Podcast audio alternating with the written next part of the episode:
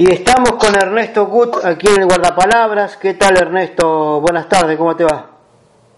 ¿Qué tal Andrés? Nuevamente me complace saludarte. Sí, sí, un gusto poder conversar precisamente en, un programa de radio que busca esto, la conversación a partir, bueno, en este caso de, de tu trabajo, de tu realización, que es So, un nuevo documental, ¿no? Una nueva película, So, el derecho animal. De zoológico y bueno, la bajada es el derecho animal porque trata un poco sobre sobre sobre justamente, digamos, qué derechos les atribuimos los seres humanos, más bien el sistema, ¿no? en el que vivimos los seres humanos a los animales.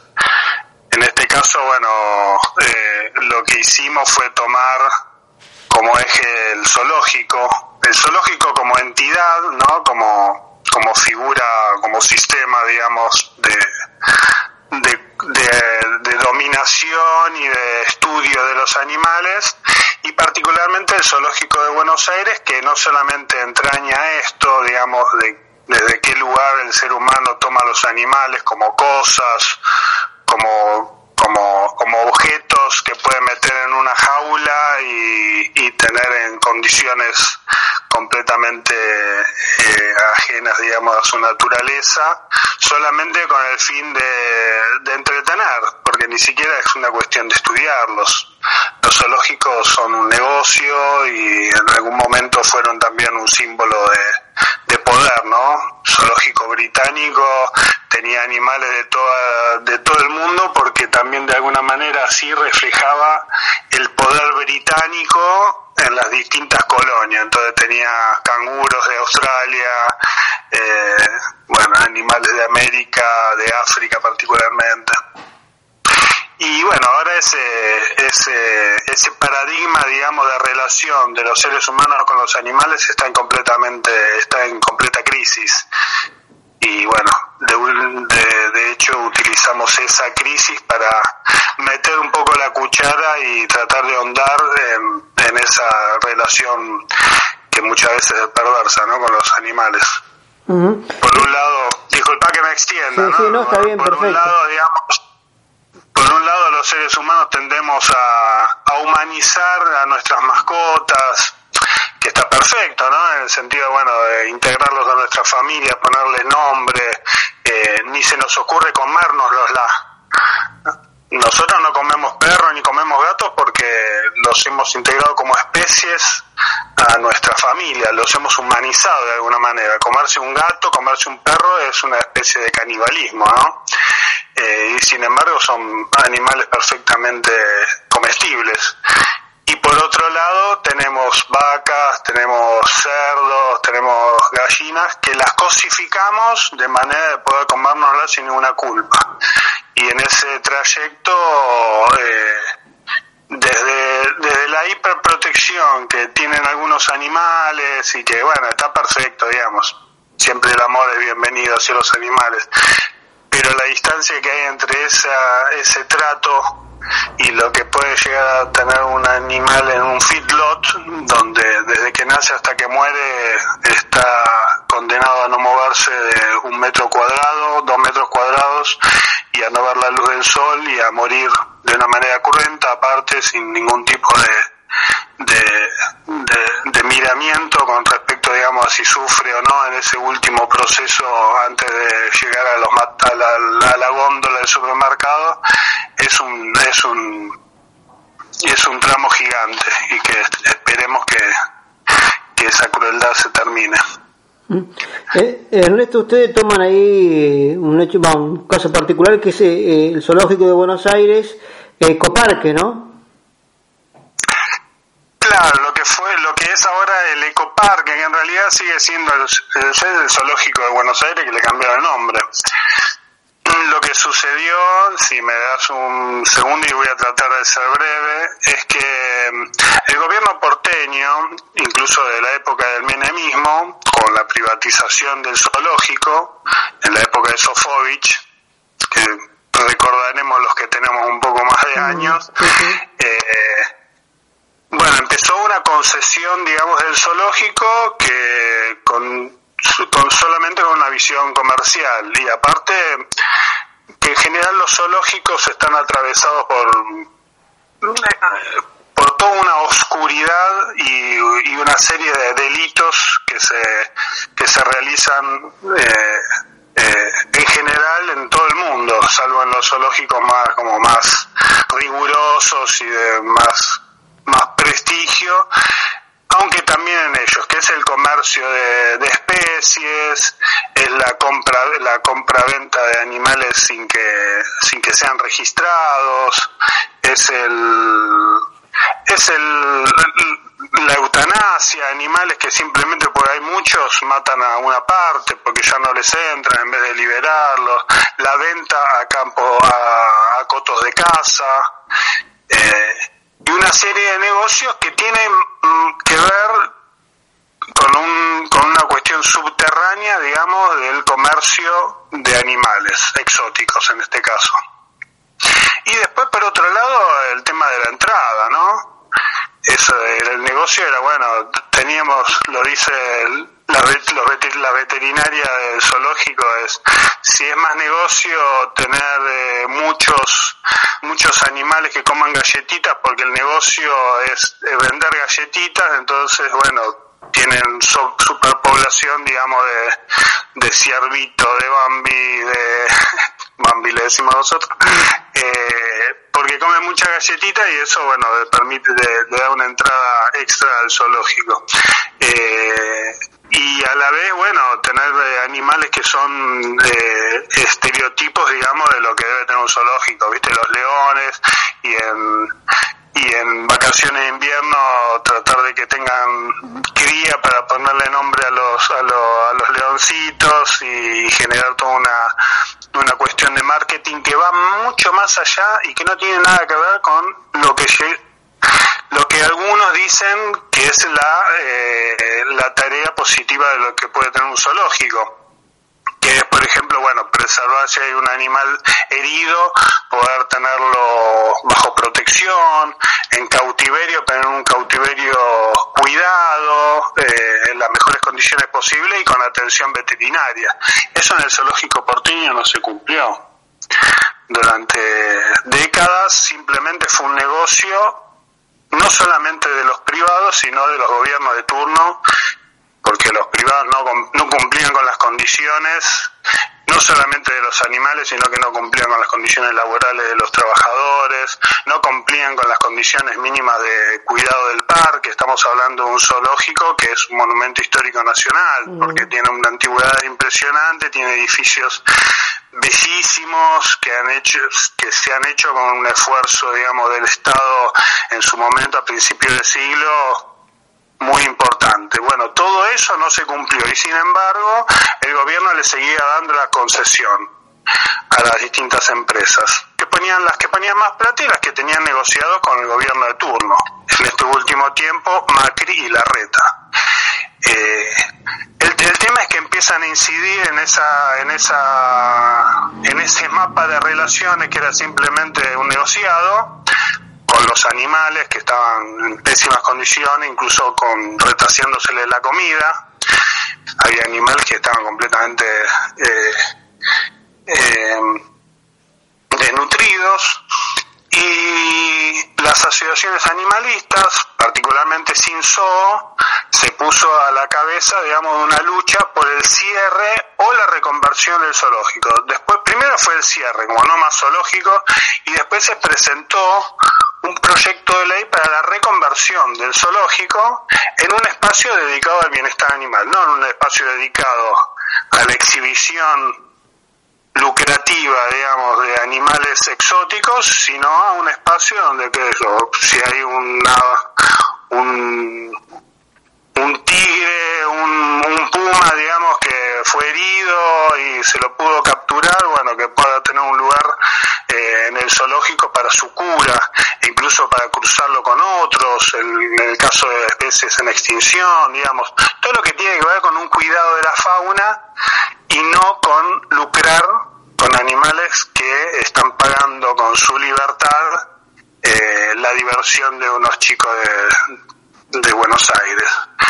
Eh, y también, bueno, incide, o sea, el CINSO comienza a organizar eh, un repudio hacia la situación, comienza a denunciar la muerte de animales, el hambre que están pasando, y a la vez los trabajadores comienzan a denunciar la situación eh, de precariedad total y de quita de, derechos laborales que estaban sufriendo. Incluso no, no, no, estaban cobrando el sueldo en tiempo y forma.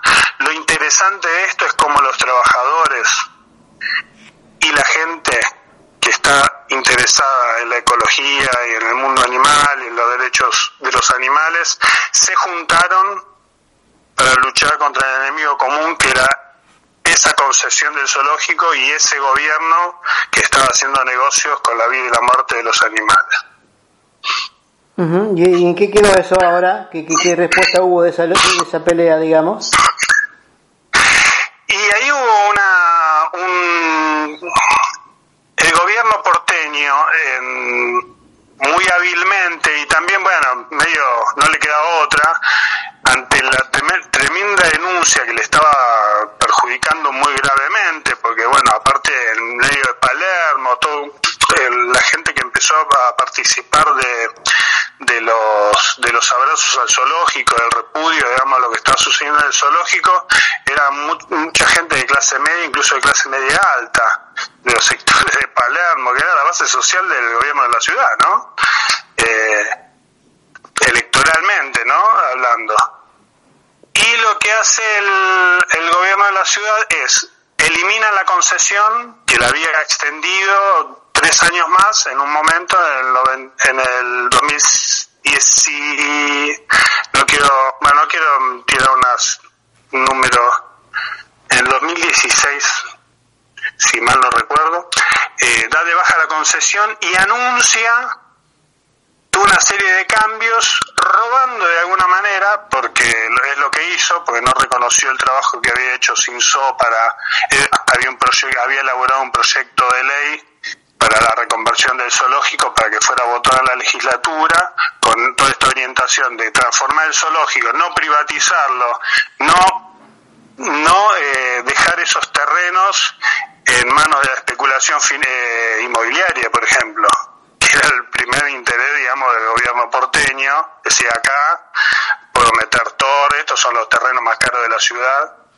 Eh, acá puedo meter torres, puedo meter un shopping, puedo meter gastronomía de alto nivel, ¿viste? Bueno, hacia ello apuntaron, pero con el verso, digamos, de la, eh, del bienestar animal, que después se demostró que era solamente un verso, porque después de todo ese piripipí, digamos, de, en defensa de los animales, y vamos a mandar animales para allá, y vamos a mejorar los espacios, y vamos a hacer eh, solamente espacios educativos, atrás de eso lo que había era todo una, una, un negocio, sobre todo gastronómico, que a partir del zoológico, eh, meter una calle en el medio para poder poner negocios gastronómicos en el medio, en un lugar muy importante del zoológico, que es un espacio muy grande, que era el Palacio de los Osos, que se le decía, eh, es un es un edificio muy, muy, muy grande que queda sobre Libertador y Sarmiento, un lugar estratégico, imagínate,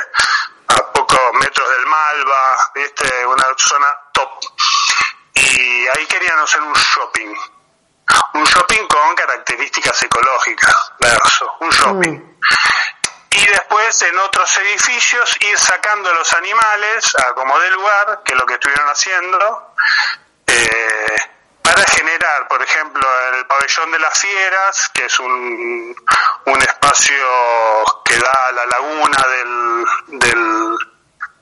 Apenas uno entra al zoológico hay una laguna y, el edificio que está lindero, un edificio muy grande que está lindero al, al, a esa laguna, con vista a esa laguna, es el pabellón de la fiera. Lo que quieren hacer con el pabellón de la fiera, y es el plan hasta ahora, es hacer una mega confitería, con terraza, con terraza al lago, etcétera, etcétera.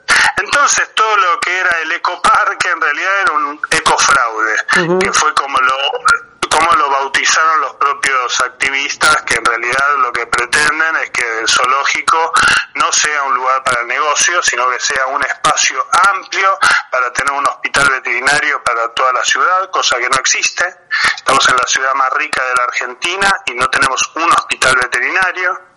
Para uno hacer una castración tiene que volverse loco porque a ver si en Lugano están castrando o si en Puerto Madero de 5 a 5 y media de la tarde los días lunes, feriados, eh, hacen castración. Bueno, la idea es que el zoológico sea un lugar para la conservación de las especies en peligro, la reproducción de esas especies autóctonas en peligro, no de jirafas, que acá no tenemos jirafas, acá no tenemos elefantes. O sea, obviamente hay que cuidar los elefantes que hay, si es posible mandarlos a un santuario, como se hizo, pero justamente son cosas que, por ejemplo, se mandó a, a, una elefanta, se mandó a San Pablo, a un santuario, con un costo altísimo. ¿Cuál es el sentido de esa, de esa, de ese traslado? Lado, son tres elefantes. Sacar los tres elefantes de ahí, pues les queda un espacio de 2.000 metros cuadrados para hacer un, una brutal eh, confitería. ¿Se entiende? Mm. En vez de dejar ese espacio para que puedan criarse animales que están en, peligro de extinción, que puedan tener un espacio, eh, eh, los, los, los animales que que aún no tienen lugar, por ejemplo, para, para ser trasladados. Hay animales que no pueden ser trasladados por condiciones de salud, porque no hay lugar donde lo reciban, pues no pueden ser liberados en sus zonas naturales porque son serían rápidamente aniquilados, incluso por el hombre, eh, por el ser humano. Eh, que tengan lugar en el zoológico y no sean expulsados del lugar donde donde sufrieron toda su vida y que en lugar de sufrir sean cuidados y sean cuidados no para que los porteños vayan a visitarlo y le tienen galletitas, los observen y los y los y los niños entiendan que los animales son cosas porque esa es la educación que se da. Si vos tenés un animal encerrado, si vos tenés un pajarito encerrado en una jaula, el mensaje que le das a un niño es que ese pajarito es una decoración más que ese pajarito podría ser de madera, que el lugar del pajarito no es una jaula, el lugar del pajarito es en un árbol. O sea, hay una educación falsa que supuestamente se, se le arroga al zoológico. Eh, hoy por hoy el zoológico es una institución completamente eh, anquilosada y, y, hay una parte, digamos, de, que hay que defender que es el tema de la, de la investigación científica, el tema de tener lugares para proteger a los animales que están en riesgo, lugares que sirvan para la procreación y lugares que, que sirvan para tener animales que no pueden estar en otros lados. Y eso es el papel que se hoy por hoy está en riesgo en el zoológico de Buenos Aires, falsamente llamado ecoparque. Ernesto, estuvo hasta el 15 de febrero, por, por contarme cuántos días en, en, el, en el complejo Gumón, eh, eh, poniéndose este, este trabajo de ustedes y cómo, qué repercusiones tuvo, cómo les fue. Eh, mira, fue bastante problemático porque justamente la, la fecha que me dieron a mí era una fecha que me dieron, la única fecha, no me dieron a elegir, yo dije yo estaba de viaje de trabajo hasta el día 14 de febrero y me dieron eh, un trabajo que yo no podía no podía posponer y me dieron fecha para el 9 de febrero, o sea, un momento en que yo no estaba en Buenos Aires sino en Corrientes. Yo decidí tomar esa fecha porque si no era no estrenarla nunca, la película. Eh, bueno, estrenarla con la fuerza que se pudiera y bueno, hubo una respuesta interesante, sobre todo eh, por el hecho de que acá participan eh, referentes como Andrés Checharvine, eh, Malala Fontán, los trabajadores del zoológico, activistas animalistas de Mar del Plata, un montón de gente y, un, y también un movimiento social que se había comprometido mucho con, con la lucha del zoológico. Entonces a mí me parecía importante estrenarlo a como dé lugar. Pero bueno, yo no pude estar en el estreno, por lo tanto tampoco pude organizar demasiado, digamos, la invitación, estaba, bueno, en Corrientes trabajando. Eh, igualmente estoy contento del hecho de poder haber estrenado, cosa que nos está costando mucho al, a los documentales independientes. Eh, y bueno, la idea ahora es que la película tenga, lo están pidiendo de escuelas, me parece que tiene un, un rol educativo importante. Me parece que es una película que es más allá de, de como de como pieza cinematográfica en sí es un disparador para el debate, para, para ver cómo seguimos de aquí en adelante, no solamente con el zoológico de Buenos Aires, sino por ejemplo con el zoológico de Córdoba, que es un espanto y que está por ser reabierto luego de una de una gran campaña porque lo cerraran, porque los animales estaban muriendo de las peores en las peores condiciones. Había eh, pestes, y encima bueno, era un peligro para la sociedad en general que involucran a los animales y también a los seres humanos. Eh, entonces, bueno, la idea es que más allá de, que después se va a ver en la televisión, en el canal de Cinear, después va a estar en las plataformas de, del Inca, eh, lo más importante de esta película es que sea tomada y que, que llegue que llegue también al activismo, ¿no? Porque es una película, eh, más bien, no es una película donde uno pueda ver la belleza de los animales, es una película dura en ese sentido porque los animales que están filmados están filmados dentro del zoológico, en las condiciones horribles en las que se encuentran. Eh, y en muchos casos no, no, no pudimos filmar porque nos fue prohibido. Entonces, bueno, tuvimos que tuvimos que filmar de una de una manera con cámaras pequeñas, simulando ser turistas. Eh, entonces, bueno, eso generó también como que la calidad, digamos, de la imagen no fuera lo, lo que hubiéramos logrado si hubiéramos trabajado con libertad.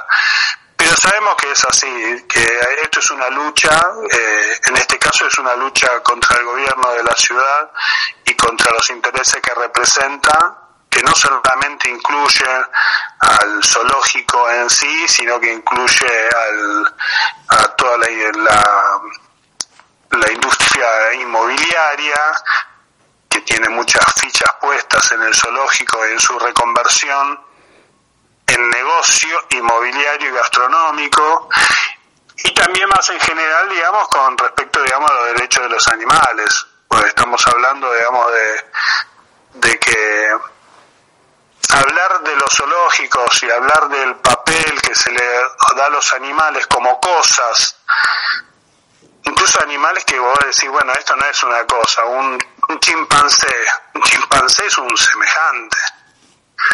Un, chimpancé vos lo ves y si podés interactuar un poco con él, te lo miras a los ojos y es como un chico de, de dos o tres años. Puedes jugar, puedes divertirte, puedes hacerle un, chiste, a cualquier animal, un perro también, pero el, la interacción con un chimpancé es eh, maravillosa, en el sentido de que uno ve ahí que uno también es un, es un animal, ¿no? Evolucionado, obviamente, pero es un animal.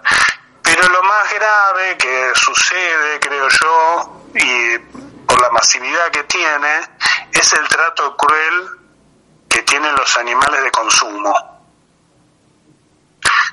Eh, y en ese sentido a mí me interesa particularmente, eh, yo por ejemplo no soy vegano, no, no es mi, como que mi lucha no pasa por algo tan individual, sino por algo, digamos, de poner en cuestión, digamos, lo que está, lo que está sucediendo en un nivel mucho más macro, ¿no? Eh, y la realidad es que los animales de consumo, más allá, digamos, de ser comidos como mercancías, consumidos, eh, sufren un maltrato completamente innecesario o solamente necesario en la medida en que no hay ningún tipo de límite ni de inversión para que ese maltrato no suceda. O sea, no hay ningún, ningún organismo que vele porque en los mataderos eh, no se trate de la manera más cruel a los animales que van a terminar en, nuestra mesa navideña. Eh, y eso me parece que es parte del, debate de esta película, de qué lugar le damos a los animales como seres y no como cosas y no solo como mercancías que bueno la pueden ser porque bueno estamos en una etapa donde bueno el ser humano consume consume carne.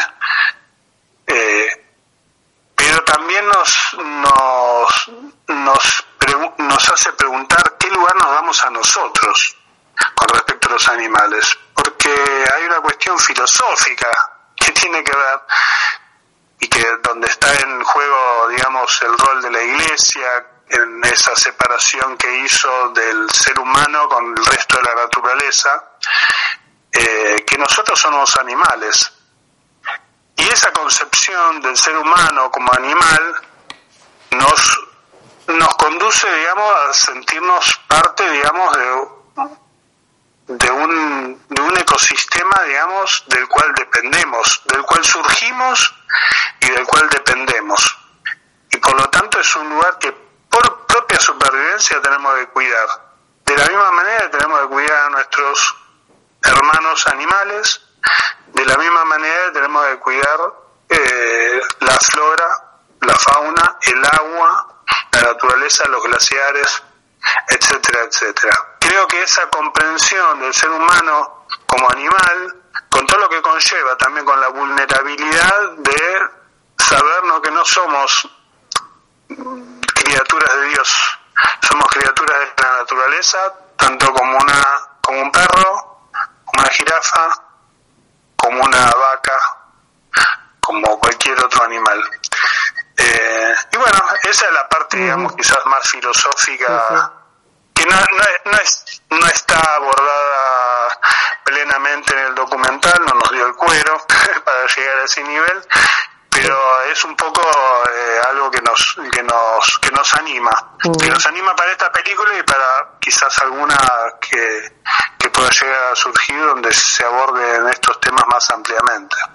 Ernesto vos sabés que me estaba acordando de, de cuando vi el título de, de esta producción de ustedes en el libro de Haroldo Conti, Alrededor de la Jaula, que es, la película que se llevó, es, eh, Crecer de Golpe, que se hizo en el Zoológico de Buenos Aires, y hay una imagen donde el chico, el chico se mete adentro de la jaula y como comprende qué es la libertad en relación al animal, ¿no? Está, se agarra de los garrotes y mira hacia afuera y ahí comprende como la mirada del animal hacia afuera, ¿no? Digamos, me parecía que que más, que por ahí alguna relación con, con, esto de, de, de ¿no? Se, me, se me ocurría. Sí, sí, no, no, no conocía esa, esa película ni ese, supongo que es un cuento, ¿no? De Conti. Es un librito, sí, una novela, un cuento largo, sí. Un cuento largo, mira qué interesante. Sí, un, un entrevistado lo dice, al al nosotros poner bajo las rejas o tras las rejas a un animal, de alguna manera, de una manera nos ponemos tras las rejas nosotros, porque trazamos una división que a nosotros no nos suma nada. Cuando nosotros nos separamos, porque ahí con esa reja nos estamos separando del mundo animal, ¿no? Como decir, yo estoy acá y tengo el poder de, primero de todo, controlar, controlar lo que comes, cómo vivís, en qué condiciones, en qué espacio, cuándo te veo y cuándo no. Los animales que están tras las rejas no tienen lugar de reparo. Cuando, cuando se abre el zoológico, los recintos internos de los animales quedan vacíos porque los sacan a los animales. Después los vuelven a meter de noche, cosa que puede generar como ocurrió con el, con el oso polar Winner, que un día de Navidad lo encerraron en el recinto, que no tenía aire acondicionado, y ese día hubo 45 grados de calor de sensación térmica afuera. O sea que dentro de ese cubículo, sin ningún tipo de refrigeración ni, ni, ni de cómo se dice, eh, bueno, sin ningún tipo de ventilación tampoco, esa es la palabra que no me salía, eh, murió de calor, murió cocinado, como si fuera un microondas. Eh, bueno, a lo que iba, el control, digamos, del ser humano sobre esas especies nos pone en un lugar que no nos permite darnos cuenta de nuestra propia condición de, animales, que en la cual hay una cosa que es básica, que es la, la, inexorabilidad de la muerte. O sea, si hay algo que nos une con el resto de las especies animales y también con las plantas, es que estamos en, en esta tierra por un tiempo. Entonces, ¿qué necesidad hay de dedicarle tanto tiempo en hacer daño? ¿Qué necesidad hay si nosotros vivimos como, máximo 100 años? ¿Qué necesidad hay de hacer mierda a la Tierra durante 500 años? Porque es lo que sucede, por ejemplo, ahora con, con el tema del litio y cómo, cómo apuntan a liquidar las reservas de agua solamente para un negocio de, que tiene como mucho una perspectiva de 10, 20 años de lucro. De, de lucro.